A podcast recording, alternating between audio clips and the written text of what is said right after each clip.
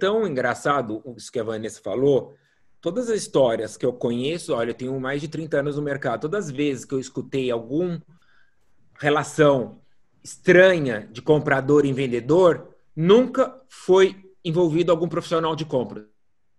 Sempre foi cargos altos, ou presidentes de empresa, ou diretores, ou vice-presidentes. Eu nunca vi nenhum escândalo envolver, eu pelo menos, algum comprador. Sempre é a gente lá em cima. Antes de fazer a segunda pergunta, eu só queria fazer um comentário como comprador, tá? É, até em relação que vocês falaram sobre o assédio, sobre essa questão da relação, é, eu particularmente admiro muito as empresas que entram num bid competitivo, é, mostram, demonstram a sua capacitação, é, conseguem vender, encantar e conquistar o cliente. Eu dou os parabéns e sempre elogio o trabalho que eles fizeram até ali para poder entrar. Mas eu também admiro muito o bom perdedor. Aquele cara que sabe perder, o cara que sabe respeitar o processo, sabe respeitar o bid. Lembrando que muitos entram, mas um ganha. Em geral é assim que funciona. E aquele que perdeu hoje pode ganhar amanhã, né? Mas a próxima pergunta que eu quero fazer para vocês é a seguinte, né? A gente tem, eh, dentro do que vocês falaram, elementos conflitantes né, nessa relação. É, o Célio até apontou muito bem, né, que o comprador busca redução do custo, o, o vendedor busca potencializar a margem, etc. Né?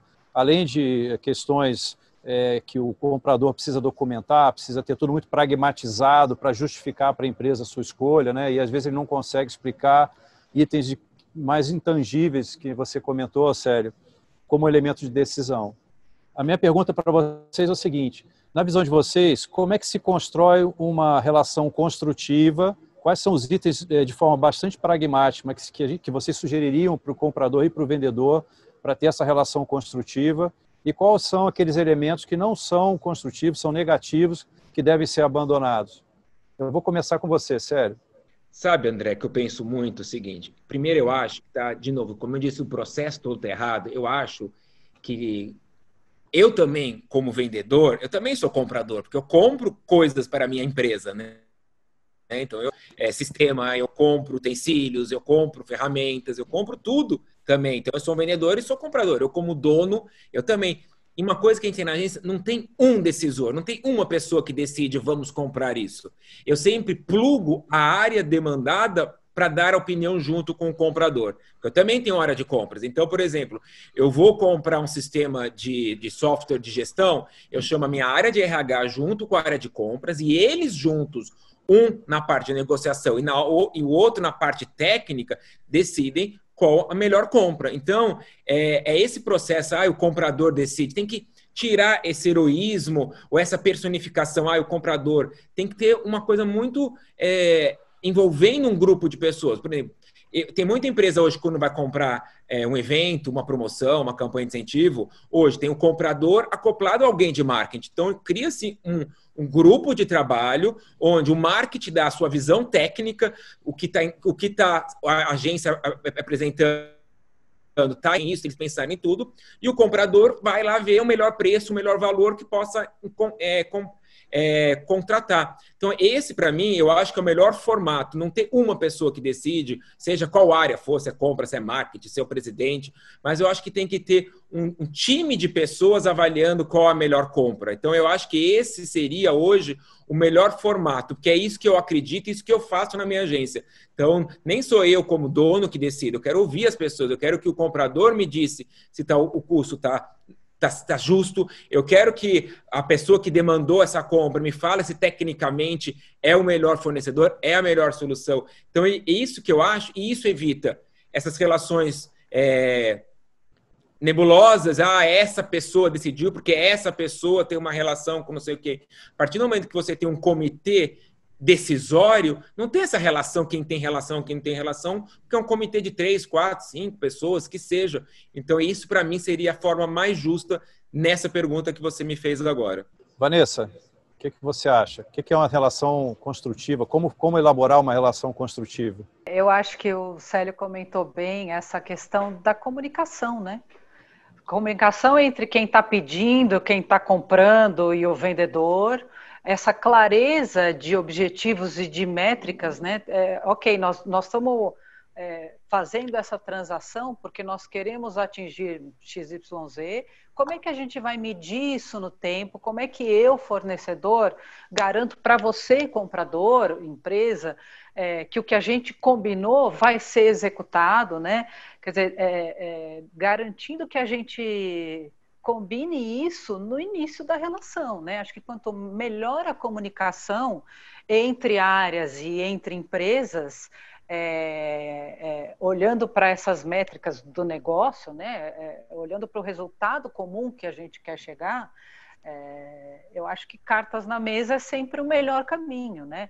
E aí a gente volta nessa história do processo, né, da, da, dessa desse respeito nas relações e na comunicação, onde a gente garante que todo mundo que participa da transação ou que está envolvido nessa conversa saiba muito bem aonde quer chegar, como vai chegar e como é que juntos nós vamos medir o sucesso, né?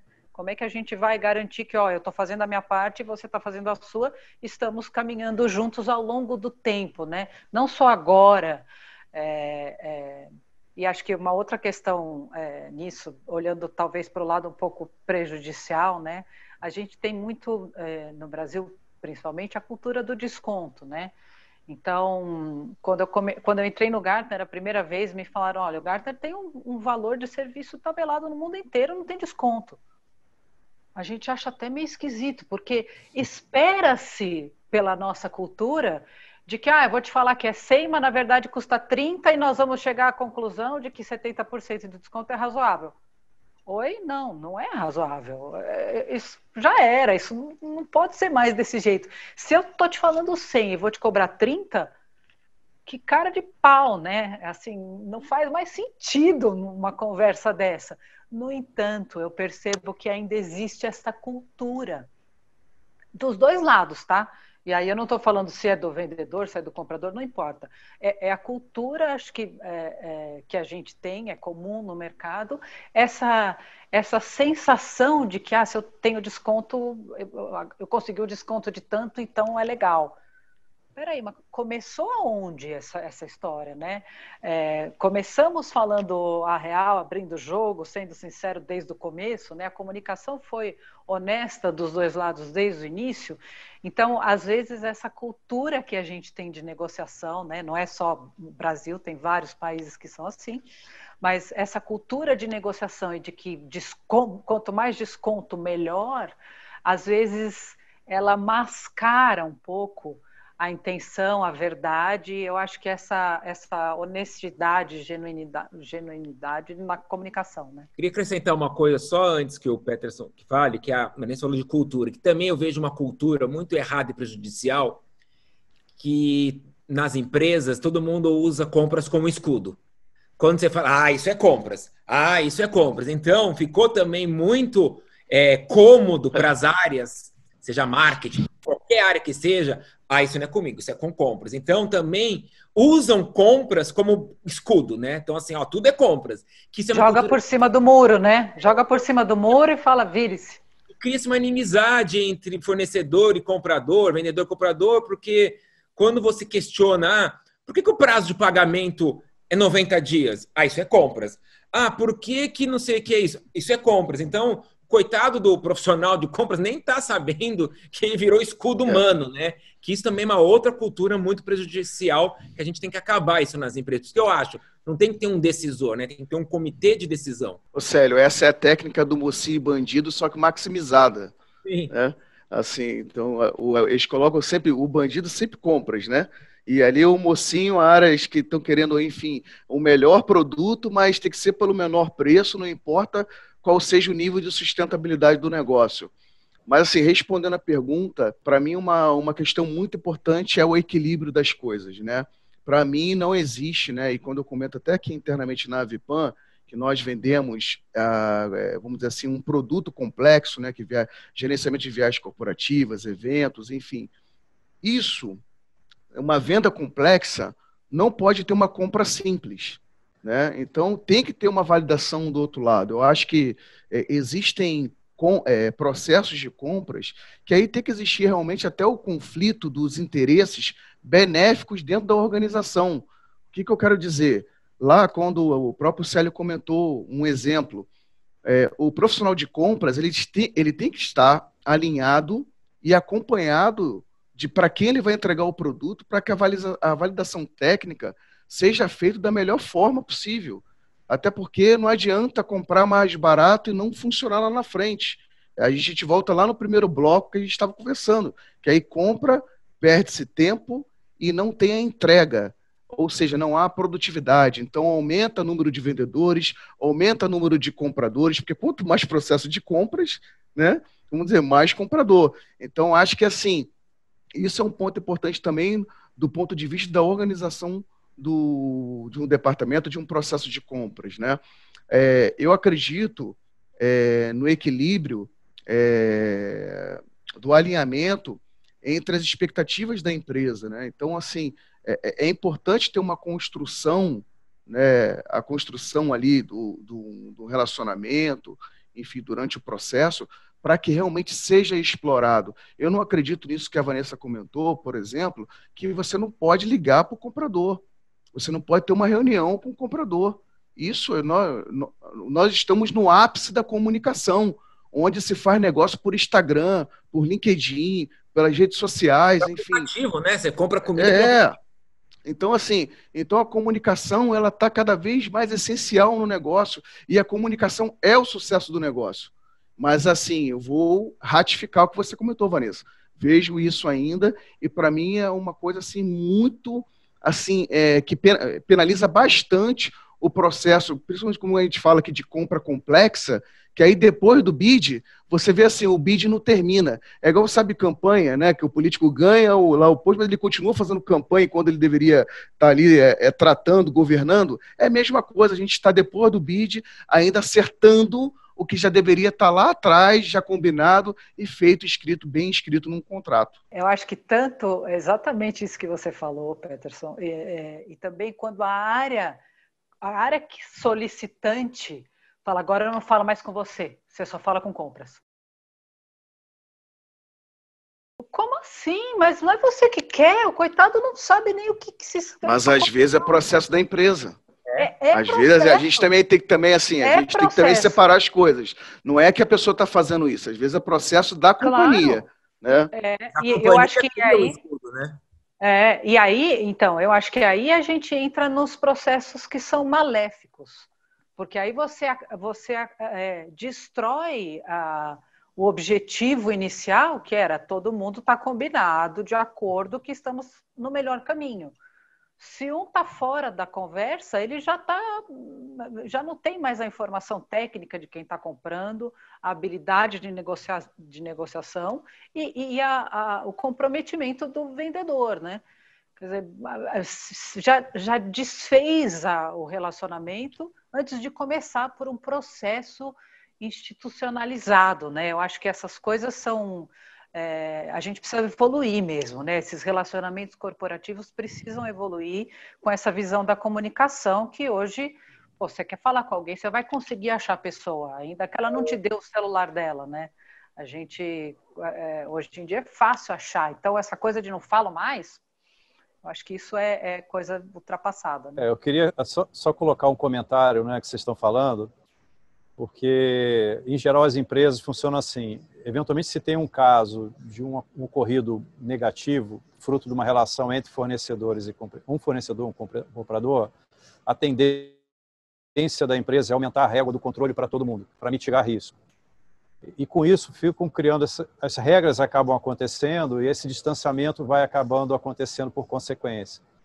Quando eu já ouvi uma palestra que um determinado gestor falou uma coisa interessante, ele falou assim, na visão dele, é errado você ficar subindo a régua, porque você vai penalizar todos os outros que fizeram a relação positiva. Onde você deveria talvez pensar aquele caso negativo e tratar aqueles indivíduos que fizeram alguma coisa que fosse contrária à prática de governança da companhia. E não aumentar a régua de controle, por exemplo, eu não falo nesse momento, eu só falo depois, eu não faço isso, eu não faço aquilo, em função desses casos, né? Eu, não, eu acho que eu não estou dando nenhuma receita de bolo, mas são coisas que eu já ouvi por aí. Com certeza, Mesmo porque né? acaba penalizando, né? A questão financeira, a qualidade do negócio. Então, é, é um resumo do que a gente está conversando aqui, né? Quando você penaliza todos da mesma forma, você está tá trazendo para o processo uma série de penalidades, que podem ser financeiras, da qualidade da contratação. No né? mínimo, burocratizando mais o processo. E também. Tempo. Um ponto que eu não Tempo. entendo no processo, eu vejo assim na área de marketing. A marketing vai fazer um evento de lançamento de um produto. E ele tem no planejamento um milhão de reais para esse evento. Ele já aprovou com o vice-presidente, com o diretor, com o presidente. Então, já tem aprovada a verba de um milhão. Ele vai no mercado, chama três agências para uma concorrência. E, e, as três agências mandaram o valor de um milhão. Daí, quando vai para compras, esse valor compras vale. Esse valor eu quero que chegue em 800. Mas se já está aprovado o valor de um milhão e as três agências trouxeram para um milhão, por que, que a compras tem que ter esse save de 200 mil e virar 800? Porque no briefing passa um milhão, deve para compras, tem que renegociar para 800. O presidente já aprovou, o vice-presidente Marcos já aprovou. Está no planejamento esse valor. Eu acho que o melhor processo é, ó, compras recebeu três propostas e três propostas de um milhão. Olha, eu analisei aqui, os preços estão justos, as três empresas estão aptas a realizar esse projeto. Martida, porque todas estão aptas por preço e agora você decide tecnicamente se estão aptas a executar. Então, ó, estão tecnicamente é, aptas, o preço está tecnicamente dentro da verba de um milhão que foi passado, agora vamos ver a melhor ideia. Eu acho que para mim seria esse o melhor processo. Fica essa discussão, assim, às vezes eu vejo a gente participa de concorrências do projeto de um milhão, você, entrega de um milhão, vai para compras, preço meta 800. Então por que, não passa o 800 antes? Eu não consigo entender. Para mim esse processo está errado e dá margem para discussões. Ah, não a não ser que não tenha, só completar rapidinho, André, só para a, a, não ser que não seja é, falado sobre preço antes, Célio. Né? Você esteja apenas fazendo um alinhamento técnico com o dono lá, por exemplo, com a área de marketing, a área que está te demandando, e aí compras vai apenas negociar. É uma outra coisa, né? Mas assim, é, eu entendo também que tem um outro lado. Às vezes entra por compras, aí eu estou falando um pouco aqui do mesmo o negócio que, eu, que, que, que nós entregamos, que é viagens corporativas, quando a gente vai para o final, que vai para o técnico, às vezes, você que não foi por preço, você entregava o que, é, o que a empresa precisava e ficaram lá no short list três que não entregam. Uhum. Então, assim, tem que entender também qual é o melhor processo, dependendo da categoria, mas eu concordo com você, só queria só enfatizar, mas que o, o contrário também, para algumas categorias, também funciona, né? É, é primeiro você faz, fazer um alinhamento técnico, né? Principalmente para levar para o final, para o shortlist, quem realmente pode ter, te entregar o serviço. É, para mim, o melhor processo é aquele que tem o melhor preço, a melhor técnica, a melhor solução. Só que hoje estamos só avaliando preço, né? Por isso que, que eu não entendo. Se todo mundo já falou que o projeto custa um milhão, por que, que cai para 800 só na hora de entrar numa negociação? É, eu acho que a resposta para a tua pergunta, né, Sério, não sei se vai ser reveladora para você, mas 99,99% ,99 dos processos de compras que os compradores executam, eles não abrem o um orçamento para os fornecedores. Essa informação não é passada. Né? É, nesse caso, eu concordo contigo. O processo convencional ele já nasce viciado, não deveria hum. ser igual, já que a informação já foi para os fornecedores. Né? Há de se buscar um outro caminho. Eu queria puxar um pouco aqui para as competências de soft skills, né? de, de linguagem, acessibilidade, empatia, o interesse pela commodity, commodity. Então, assim, o quanto vocês acham que isso faz diferença? Por exemplo, um comprador que compra marketing, ter o perfil de alguém que gosta de marketing, a linguagem, que é diferente de uma pessoa que compra IT, que é diferente de alguém que compra maquinário né? Então, assim, é, o que, que vocês entendem que as soft skills ajudam e atrapalham? Para mim, assim, eu, eu, eu, concordo. Eu acho que, que, que esse alinhamento é muito importante. É, quanto mais compatibilizar o perfil do comprador com, com o que ele está comprando, melhor ainda. Eu, eu digo até pela pessoa física, quem aqui às vezes não tem perfil para comprar alguma coisa e pede uma sugestão. Você vai lá, ah, não consigo comprar isso, tem um presente para comprar para minha esposa. Você corre atrás de uma sugestão para compatibilizar o que você precisa encontrar. É a mesma coisa, a gente vê, às vezes, aí na pessoa jurídica, talvez para não é, exalar, né, não talvez é, deixar claro é, que não tem experiência naquele produto, até para não parecer uma incompetência, isso acaba penalizando o processo. Então, eu acredito muito nisso. Quanto mais o perfil, por exemplo, viagem corporativa, se o perfil do comprador tiver alinhado com viagens corporativas, melhor será o resultado, porque ele terá senioridade para comprar melhor, ele terá, vamos dizer assim, os indicadores corretos para analisar quem são os fornecedores que têm condições realmente de entregar o que ele precisa e compatibilizar com a necessidade da empresa dele. Para mim, isso é o ponto, vamos dizer assim, crucial. Eu não acredito, sinceramente, em venda complexa, em compra genérica, aquilo que a gente comentou. Comprador comprando tudo, pega um comprador de TI e vai comprar marketing. Pega um comprador de TI e vai comprar viagens corporativas. A possibilidade de dar problema é muito grande. Né? Até por experiência. Eu digo por várias experiências, o sucesso da implementação está como você compra. Né? E, e isso está relacionado, às vezes, Érica, realmente de não ter ali um entendimento do, do comprador não estar, de certa forma, alienado ao assunto, né? ele não ter, a, vamos dizer assim, a especialização que ele precisa para tocar aquele projeto. Eu até falei na pergunta anterior, né, que aqui na agência, quando, quando um comprador vai comprar alguma coisa, eu sempre plugo um especialista junto para para fazer a melhor compra. Né? Primeiro, assim, não existe faculdade de comprador. Então, ninguém se formado em comprador. Comprador não é uma universidade. É que nem. Eu, eu sempre uso o exemplo assim: obra de casa. Todo mundo acha que é engenheiro, né? E sempre dá os maiores problemas. Todo mundo, eu sempre falo, vai fazer obra, chama a pessoa que entende de obra.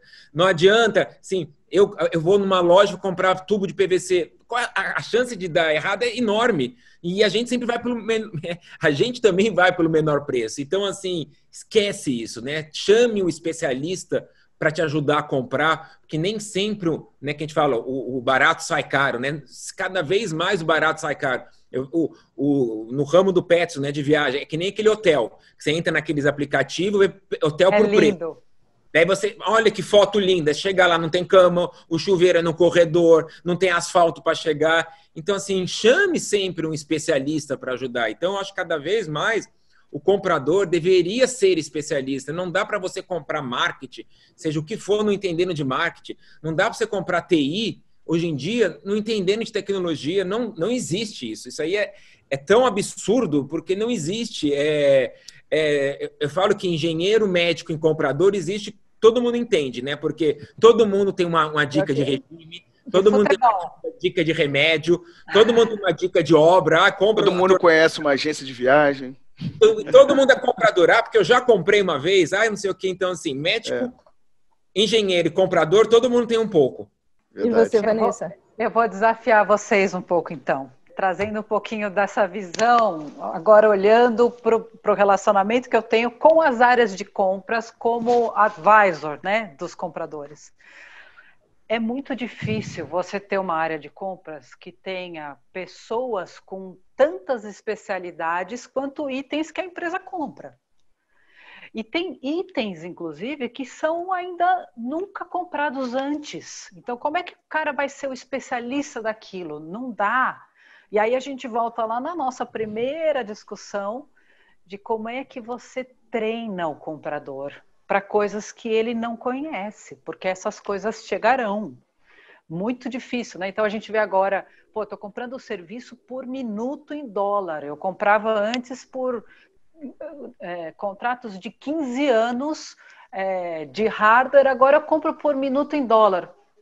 Como é que eu faço essa transição? Como é que eu, eu de repente, eu sou o cara super especialista, eu sou comprador de tecnologia há, há 20 anos e de repente eu estou comprando um negócio que é absolutamente novo e acho que o mercado de TI é um bom exemplo, né?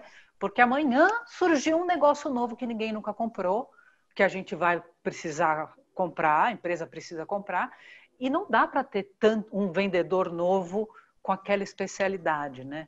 Então aí eu acho que a gente começa a discutir treinamento informação. Pô, eu não conheço esse negócio, mas eu preciso estudar. Eu preciso entender disso para comprar melhor, né?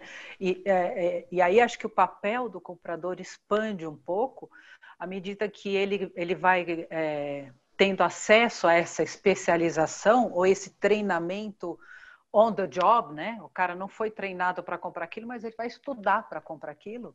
É, primeiro, eu acho que ele precisa desse é, desse poder, né? Dessa capacidade de buscar informação. E aí a gente está falando de planejamento de tempo, porque a gente sabe que chega em compras, pô, tem que fechar esse mês. Pô, mas hoje é dia 28, você veio me avisar agora que você precisa comprar esse negócio esse mês? Então, é, é, aí falamos de processo e, e, e, com, essa, com essa conversa de soft skills, Érica, voltando né, um pouquinho no tema, é, a gente falou bastante de comunicação. É, eu acho que o soft skill, independente do treinamento técnico, porque treinamento técnico você pode conseguir Supondo que você é o comprador, você não conhece nada daquele assunto, você pode ir buscar informação daquilo, você pode conversar com os seus pares, você pode entender melhor o que aquele fornecedor está te trazendo, quais são as, as possibilidades do mercado para aquele item específico. Mas existe uma parte soft, aí eu chamo de soft, essa capacidade de ouvir, essa capacidade de é, refletir e buscar informação que você não conhece, né? Quer dizer, você percebe nitidamente que tem gente que é interessado, que a gente, tem gente que é curiosa, é, é, independente de ter experiência naquela área ou não, aí é um perfil pessoal mesmo. Você percebe que a pessoa está de fato querendo resolver aquilo da melhor forma, né? E tem gente que simplesmente trata aquilo como mais uma transação e vai falar assim, ó, oh, sei lá, meu, não quero nem saber, você me manda aí um e-mail com o contrato e eu te mando de volta o que o jurídico falar. Soft skill é essa habilidade de estar lá e buscar a informação. Pode ser na área técnica solicitante, pode ser no mercado, pode ser com outro fornecedor equivalente do mesmo serviço, não sei, mas isso está dentro daquela pessoa que, no final das contas, está é, exercendo aquela função, e eu acho que dificilmente as, as empresas terão tantos perfis quanto os itens comprados de cada vez. A gente já comentou, né? A gente compra coisa pelo Instagram, né? É, como é que você cria alguém que tem essa habilidade? E aí eu acho que entra um pouco nessa capacidade, nessa flexibilidade da pessoa de buscar conhecimento novo, de evoluir, de aprender, é, de, de, aproveitar a oportunidade de aprender alguma coisa nova e se interessar por aquele assunto, né? A gente, a gente personifica muito o profissional de compras. Por isso que eu insisto que a decisão não tem que ser profissional de compra. O profissional de compra não tem que saber de tudo. Por isso que eu sempre falo, plugue alguém especialista. Não precisa ser necessariamente o profissional de compras. Se o profissional de compras vai, vai negociar um evento, pluga ao seu lado alguém de eventos para te auxiliar. É isso que eu digo que do especialista. O especialista não necessariamente precisa ser o profissional de como, mas alguém do lado dele é, somando a ele o conhecimento técnico. Mas por outro lado, tendo, de novo, receita e despesa. Eu vejo empresas contratando 3 mil vendedores e tem três compradores para a empresa toda. Eu não consigo entender. É, é, eu entendo que vender é importante, mas saber comprar é tão importante quanto vender. Então, assim, pode ver muitas empresas terem 3 mil vendedores e apenas três compradores comprando para a empresa toda. Tudo. Uma empresa compra, é grande, porque se ela tem 3 mil vendedores, é porque ela é grande. Então tem um pouco do equilíbrio aí de compra e venda que tá, ainda não está balanceado entre as empresas. Daí os compradores, coitados, trabalham quase 18 horas no telefone negociando, negociando, são todos estressados. Eu acho que muitos deles não têm tempo de conversar com a gente, não é porque eles não querem, porque o prato dele está caindo. Ele é, tem uma demanda de compra gigantesca e o prato dele cai. Então, às vezes, você percebe que ele está no mau dia ou está sendo mais ríspido, não é porque ele é assim, é porque ele não tem tempo, às vezes, nem de almoçar porque eu conheço muita gente de compra e solidarizo com eles. Eles não têm tempo nem de almoçar, porque tem 3 mil vendedores e eles são empresas. Eu só acrescentaria que é assim, realmente está é, muito concentrado na, na pessoa do comprador, né? E o que a gente precisa aqui do soft é no processo. É, se você tiver um processo realmente que, que ele seja mais especializado, né? E que o comprador ele possa desenvolver as técnicas de compras que ele tem alinhado com a necessidade da pessoa que precisa do serviço do cliente interno que ele está dentro da, é, ou melhor, dentro da mesma organização, esses dois têm que caminhar juntos, né? Na venda, na, na compra complexa, eu não acredito numa decisão somente do comprador. Existe aí, eu vejo, até pelo que a gente vende, isso sobe para um comitê, sobe para a diretoria. Então, acho que precisa de um processo mais é, especializado lá no início também, justamente para que haja o equilíbrio lá na hora da decisão. É um ponto importante, Pedro, você falou. Se perceber, vocês percebem que o comprador sempre é envolvido no final? Nunca Sim. ninguém lembra de envolver o comprador no início de tudo. Então, às vezes, é, vamos fazer o um lançamento de produto, todo mundo já sabe que vai lançar o produto faz tempo. Daí, demorou para o produto ficar pronto, precisamos fazer um evento de lançamento daqui 15 dias. Então, vamos fazer brief, chama o comprador. O comprador, às vezes, ele tem três dias para negociar tudo. Se o comprador fosse envolvido lá atrás, acompanhando todo o processo, na hora que chegasse para ele, já saberia o processo, o certo, que ele tem que fazer coitado, às vezes tem três dias de uma coisa que a companhia fala três anos. Citou um ponto importante, né, Sério? Porque além de ter três dias para negociar, ele está três anos defasado. Muitas vezes ele nem sabe que assunto é esse. Ele vai ter que tomar pé do assunto, entender o que está se falando, o que, que está se buscando, até para perceber o que, que ele tem que extrair do fornecedor. Em três dias ele não consegue. E um outro desafio que vocês colocaram, né, só para colocar aqui, é como que o cara vai se especializar se ele não tem nem tempo de almoçar. É tem que ficar negociando o tempo todo, né? É uma outra armadilha, né? Que a gente Por percebe. Isso eu falo de plugar o especialista suportando o, o, comprador, né? O especialista trazendo tecnicamente, porque não tem como conhecer tudo. Ninguém, não, né? Nem se, só a gente virar uma enciclopédia, porque não tem como a gente conhecer tá. tudo. Lembrando da empresa que tem 3 mil vendedores e 3 compradores, né? Uhum. Lembrando que o resultado do comprador ele é limpo, né? Ele é direto, ele impacta diretamente no resultado da empresa. Uhum. E o de vendas não, porque você tem os custos de produção e etc, etc. Né? Então, assim, é uma miopia você ter tantos vendedores e tão poucos compradores, né?